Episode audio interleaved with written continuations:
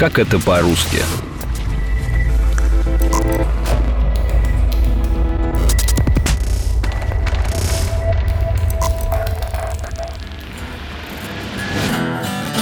Привет. Меня зовут Артем, и так как я в редакции главный любитель склок, бузатер и задира, кому как не мне рассказать об оскорблениях. Дурное дело не хитрое, и у каждого в словарном запасе найдется не одно крепкое словцо. А вот когда и как часто его использовать, это уже вопрос воспитания и характера. Куда интереснее, какая у оскорбительных слов роль в коммуникации. Почему их так много в языке и в чем отличие от мата. Да пошла ты, Джонни. О, как мило. На самом деле, вы все говно. Что? Ну как вам? Не ругаться В общем, Иди в жопу. Иди в жопу. Иди в жопу. Я бы сбила эту наглую Ты точно в жопу. И вы в жопу. Идите все в жопу.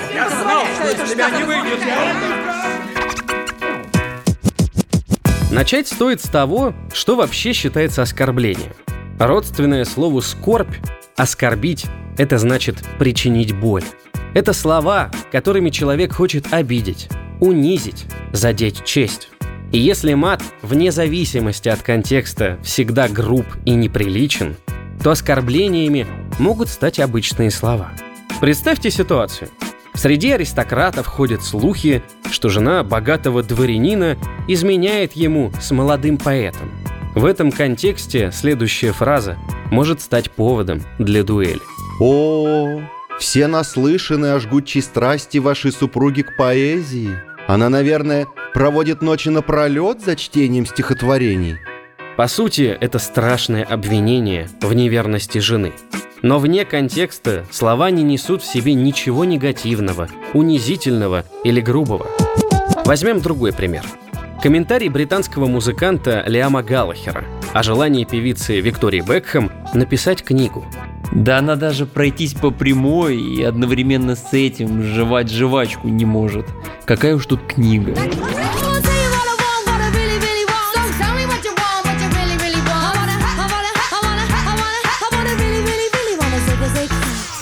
Музыкант не назвал солистку Spice Girls тупой, но смысл фразы именно такой. Способов обидеть много, было бы желание. Но в этом эпизоде акцент будет на те слова, которые считаются бранью, то есть ругательными, грубыми, оскорбительными. За примером обратимся к советскому фильму «Человек с бульвара Капуцинов». Все мы дерьмо и плаваем в дерьме. Дается мне Билли Кинг. Ты хочешь обидеть нас? Возьми мой кольт, Мартин, и пристрели меня, если я не прав. Я просто думаю, дерьмо это не то слово, которое следует употреблять в порядочной компании. Согласен. Извините меня, джентльмены.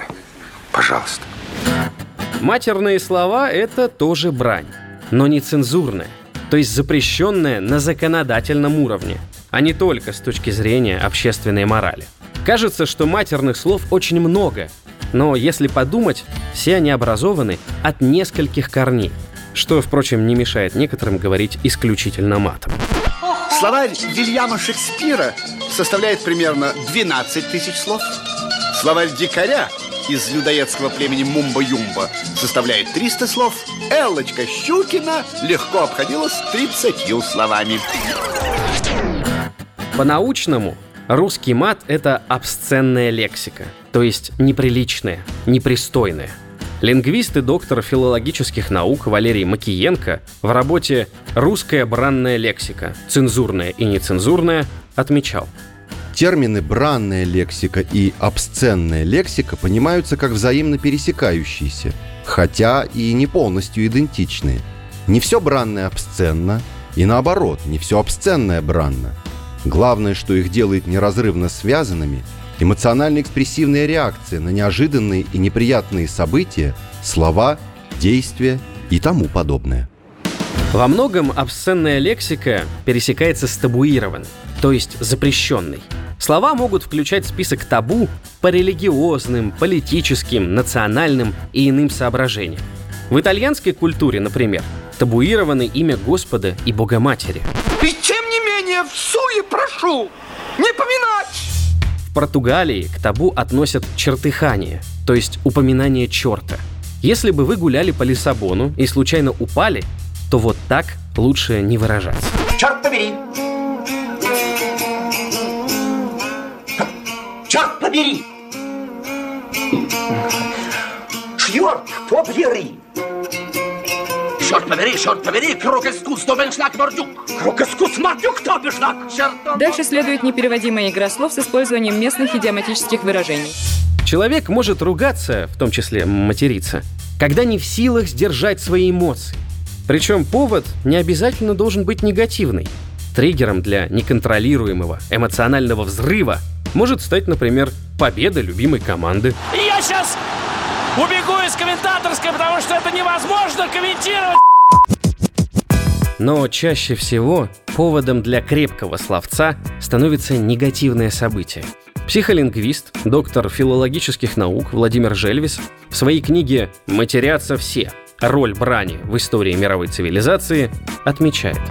Все табу бывает разное. Какие-то из них надо соблюдать чуть ли не под страхом смертной казни. На нарушение других же общество смотрит довольно снисходительно. Отсюда ясно, что ощущения человека, нарушающего табу, тоже будут разные. Чем сильнее табу, тем сильнее соответствующие эмоции. Попросту говоря, воскликнуть «черт побери» или выматериться означает выпустить наружу разные по силе ощущения. Приведу в пример анекдот, который отлично иллюстрирует это утверждение. Дети приходят из детского сада и ругаются матом. Родители возмущены, требуют объяснения. Заведующий оправдывается. Это, наверное, рабочие, которые на той неделе меняли в саду проводку. Вызвали электриков на ковер и требуют объяснений. «Ну что вы, разве мы не понимаем, что вокруг дети?» — говорят электрики. «Был у нас один случай, держу я стремянку, а коллега мой паяет провода. Тут мне за шиворот с паяльника падает пару капель раскаленного олова. А я ему и говорю, «Вася, ты не прав!» Оскорбления от мата и брани отличаются тем, что у них всегда есть цель. Мат может быть в пустоту.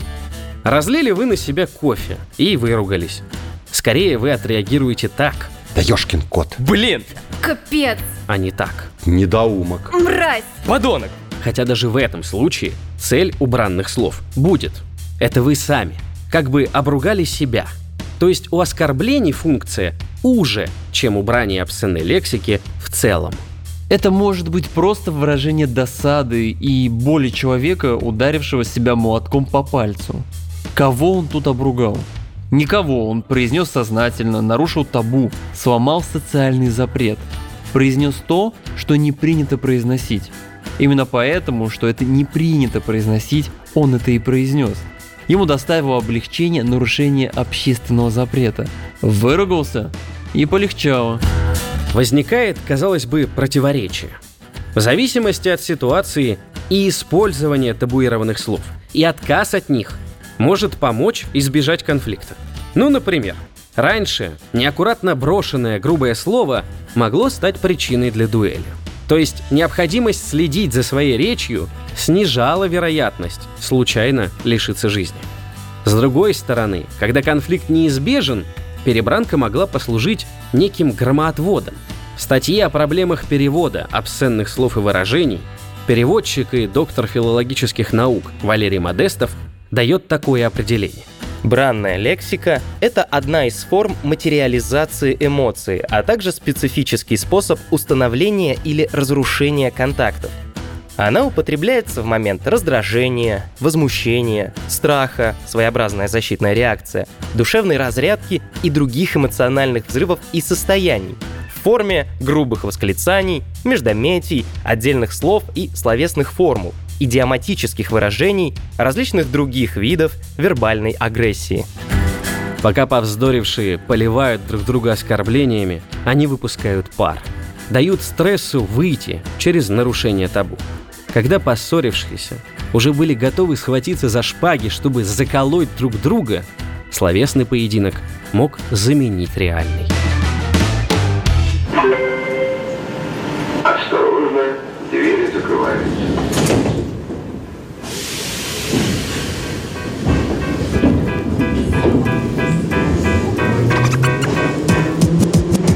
Метро час пик, давка. Все куда-то спешат, и вот, без злого умысла, разлил на вас кто-то кофе. Случайно. Мат исключаем, мы люди культурные. А выход гневу дать надо. Как назвать невольного обидчика? Криворуким недотепой или безруким растяпой? Может быть, кулемой, тюфяком, увольнем? А если надо сообщить человеку, что он совершил глупый поступок? Многообразие вариантов поражает. Он и безмозглый, и бестолковый, и слабоумный, тупой, тормоз, остолоп, болван.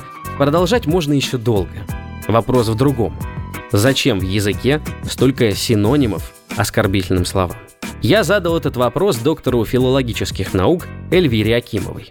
Такое разнообразие ругательств и оскорблений существует в языке от того, что, выполняя свою основную функцию, указать на что-то негативное в человеческих качествах, в самом человеке, как личности, может быть, какие-то физические недостатки отметить. Вот это отклоняющееся от нормы со знаком минус всегда в языке проговорены, прописаны лучше, чем качества положительные. Потому что положительные качества считаются нормой, то, как и должно быть, как следует быть. Отклонения в сторону негации всегда замечались, подмечались, подробно фиксировались, описывались. Если помнить о функции выхода гнева, то разнообразие оскорблений можно объяснить следующим образом. Представьте, что в языке есть всего одно слово для описания подлого человека. Назвали вы обидчика под лицом. Какая-то часть эмоций вышла, но что дальше? Опять назвать его под лицом второй раз как будто не работает. А тут вы ему мерзавец, мразь, негодяй, ублюдок. И вроде как на пятом слове и полегчало, отпустило. Можно и конструктивно обсудить проблему, прийти к консенсусу. Герой сатирической поэмы «Поток богатырь» Алексея Толстого перенесся из былинных времен в будущее и случайно разгневал царицу. Обилие грубых слов помогло ей удержаться от использования оскорбляющих ее достоинства матерных выражений. Пробудился поток на Москве на реке. Пред собой видит терем дубовый. Под узорным окном в закутном цветнике распускается роза махровый. Полюбился потоку красивый цветок, И понюхать его норовится поток. Как в окне показалась царевна, На потока накинулась гневно. Шаромыжник, болван, неученый холоп, Чтоб тебя в туре рог искривило Поросенок, теленок, свинья Эфиоп, чертов сын, неумытое рыло Кабы только не этот мой девичий стыд, Что иного словца мне сказать не велит И я тебя, прощелыгу, нахала И не так бы еще отругала Сравним оскорбление с ударом. И представим, что и в боксе, и в языке существует всего один вариант. Может быть, на ринге и можно победить одним ударом. Но там многое будет зависеть от спортсмена. Даже если удар этот на всех один, то вопрос в том, кто и как именно его наносит. А в словесном поединке что? Если и у тебя, и у оппонента есть одно единственное слово, то кто победит? Тот, кто громче его произнесет? Или харизматичнее? Другое дело, если запас оскорблений ограничен лишь словарным запасом и фантазией. За примером обращусь к роману «Три товарища» немецкого писателя Эриха Марии Ремарка. Медленно возвращался я домой. На душе у меня стало вдруг одиноко и пусто. Черт побери! Меня круто развернуло, потому что я налетел на какого-то толстенького человечка. «Эй!» – прорычал толстяк, кипя от бешенства. «Протри глаза, неуклюжий пук соломенный!» Я не отвел глаза. «Ты что, не привык людей встречать, а?» Продолжал он гавкать. Он попался мне как нельзя более кстати. «Людей-то я встречал», — ответил я. «Но вот не видал, чтобы по улице ходили пивные бочонки». Толстяк ни минуты не помедлил с ответом. Он застыл, раздулся и прошипел. «Знаешь что? Иди-ка ты в зоопарк! Нечего сонным кенгуру на улице делать!» Я сообразил, что имею дело с ругателем высокого класса. Ну что, несмотря на мое угнетенное состояние, нельзя было ронять свое достоинство. Я запустил в него плоскостопым декадентом. Он в меня ленючим какаду. Я его двинул безработным мойщиком трупов. На это он уже с некоторым уважением обозначил меня как коровью голову, пораженную раковой опухолью. Тогда я, чтобы уж на том и закончить, назвал его бродячим кладбищем бифштексов. И тут лицо его просияло. Бродячее кладбище бифштексов. Это здорово, сказал он. Я такого еще и не слыхал. Включу-ка я это в свой репертуар. Ну, а пока... Он приподнял шляпу, и мы расстались при исполненное взаимного уважения. Перебранка меня освежила. В этом примере перебранка превращается в творческий процесс. Игру, соревнование. Мои знакомые, прошедшие армию, рассказывали, что оскорбление там – это не столько способ обидеть, сколько разогнать скуку. Когда один день похож на другой, перепалка – это один из вариантов досуга, а новое, небанальное и меткое оскорбление может стать ярким событием даже в масштабе всей воинской части. Похожий принцип и у дружеской перепалки, где обзывания воспринимаются не как оскорбление, а как элемент соперничества и возможность проявить чувство юмора. Даже не знаю, что все эти бабы в тебе находят. Ты же индюк надутый. Зато какой красавец. У всего есть своя функция. Даже у слов, которых, казалось бы, в языке быть не должно – Употреблять оскорбления в своей речи – это грубо, неприлично и недостойно порядочного человека. Но даже оскорбления могут быть полезны. Например, тогда, когда позволяют избежать кровопролития. Ведь использовать и знать – это разные вещи –